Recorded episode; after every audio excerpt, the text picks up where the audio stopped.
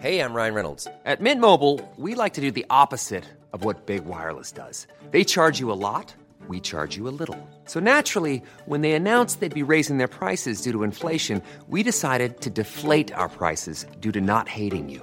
That's right. We're cutting the price of Mint Unlimited from $30 a month to just $15 a month. Give it a try at mintmobile.com slash switch. $45 upfront for three months plus taxes and fees. Promo rate for new customers for limited time. Unlimited more than 40 gigabytes per month. Slows. Full terms at mintmobile.com.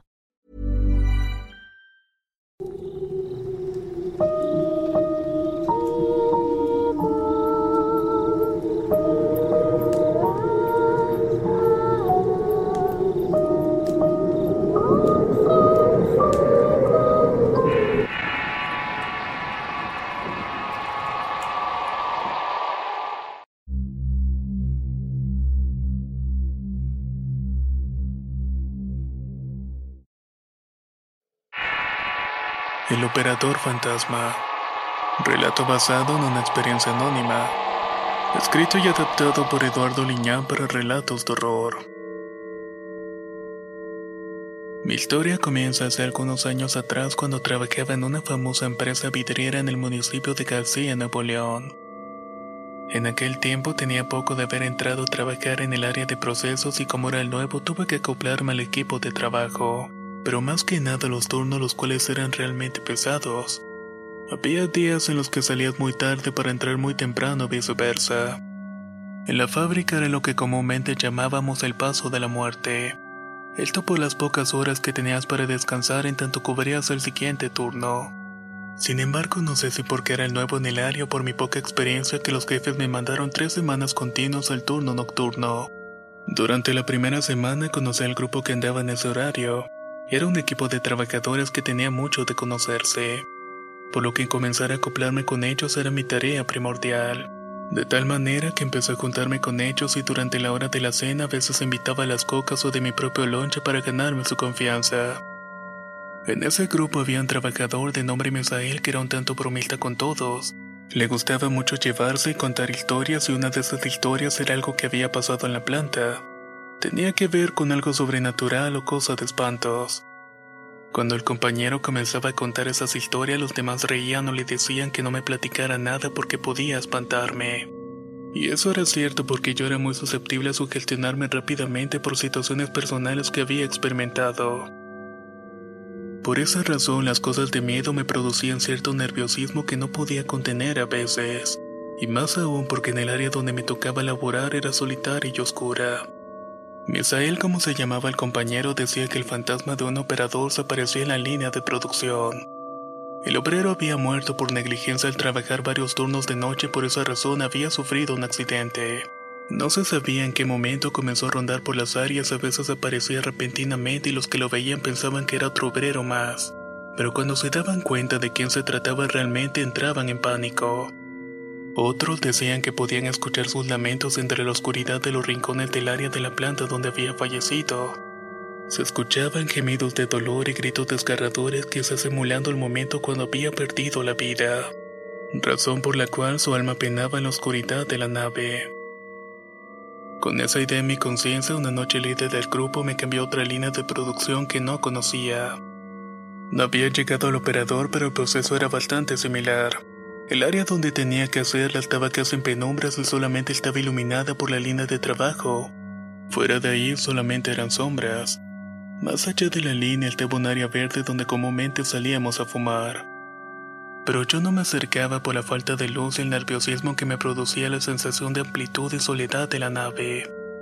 En una parte de mis pensamientos sentía que algo se me iba a aparecer si me acercaba solo a este lugar.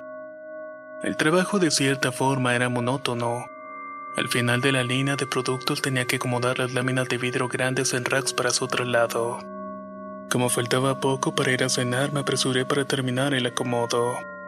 Estaba ya en la última fila de racks cuando vi por el reflejo de una de las láminas de cristal que uno de los compañeros pasó apresurado. Llevaba el overol azul y casco amarillo del área de procesos. Pensé de inmediato que andaría haciendo algún inventario por lo que volteé a mirar qué era lo que estaba haciendo. Apenas iba a decirle algo cuando vi que se dirigió al área del portón que comunicaba con el área verde. Como se había perdido en la oscuridad, pensaba que tal vez había salido a fumar. Yo continué con mi labor y al colocar el último cristal lo vi de nuevo por el reflejo. Era el operador del casco amarillo que permanecía parado a mi espalda viéndome fijamente. Por inercia volteé para decirle algo y al verlo noté algo extraño en él. Estaba pálido, muy ojeroso, su expresión era de desasosiego. No me extrañó puesto que todos en este turno teníamos el mismo semblante de hartazgo y cansancio. Pero en este operador había algo especial. No lo conocía, así que pensé que sería del área de calidad o de otra. Muchos iban a la línea para hacer inventario o cosas por el estilo. Mientras le daba vuelta al montacargas, lo perdí de vista nuevamente y de la misma forma vi que se perdía en las penumbras cercanas al portón. Era la hora de cenar, por lo que los compañeros que estaban al principio de la línea me hicieron señas para que fuéramos al comedor. Yo me apresuré para no quedarme solo y a lo lejos pude escuchar los murmullos y risas de los demás. Así que casi corrí para alcanzarlos, pero recordé al operador y lo único que hice fue gritarle. Compa, ya es hora de cenar. Apúrate, te vas a quedar solo. Lo único que obtuve fue silencio y una sensación de frío que me hizo estremecer por completo. No terminaba de sentir eso cuando escuché un fuerte ruido que provenía del portón. Fue como si las láminas de las paredes hubieran sido golpeadas por algo. El ruido me espantó, pero más aún los gemidos que surgieron después porque alguien se estaba quejando. De inmediato pensé en el operador. Suponía que quizás por la oscuridad en la que trabajaba no midió algo y terminó accidentándose. Quizás se le había quedado un rack ya que eso había pasado antes según lo que me habían contado en las pláticas de seguridad. Me acerqué entonces para ver si estaba bien, pero al llegar al portón no había nadie. Por esta razón salí al área verde y había un pasillo que comunicaba con una caseta de seguridad por lo que me fui hacia allá. Al llegar estaban un par de guardias haciendo unos reportes y les pregunté si no había venido un operador por el botiquín. Ellos negaron con la cabeza y yo tan solo me metí de nuevo la nave por otro lado. Entonces una idea se anidó mis pensamientos haciéndome sentir mucho miedo y negación. Al llegar al comedor todos estaban cenando y eran pasadas las 3 de la madrugada. El hambre se me había ido y el montón de preguntas me atormentaban hasta que se acercó el supervisor a pedirme un cigarrillo. Al dárselo lo acompañé al exterior y con algo de temor le comenté lo que había escuchado y visto. El supervisor dio una larga calada al cigarrillo y me tomó del hombro firmemente con un gesto de burla. Así que ya te topaste con el operador fantasma. Parece que te dio la bienvenida. En ese momento una corriente eléctrica me recorrió de pies a cabeza y las penas se me hicieron de agua. Comencé a temblar un poco diciéndole al supervisor que eso no era posible, que la persona a la cual yo había visto estaba viva, pero él riéndose me dijo que su operador había muerto hacía mucho tiempo y que comúnmente se le veía casi por todas partes, tal como yo lo había visto. Aparece y desaparece y hace ruidos pero no se va. Siempre es así, pero no te preocupes que no hace ningún daño. Eso sí, te llega a sacar mucho de onda. Los que tenemos rato aquí ya nos hemos acostumbrado. A partir de ese momento no me quedé solo ni un instante y temía ver de nuevo la aparición.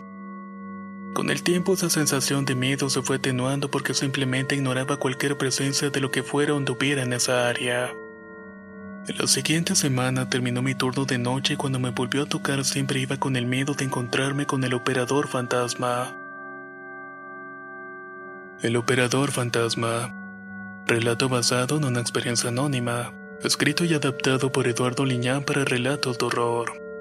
Si quieres conocer más historias del mismo autor, te invito a visitar el enlace que dejaré en la descripción del video. Nos escuchamos en el próximo relato.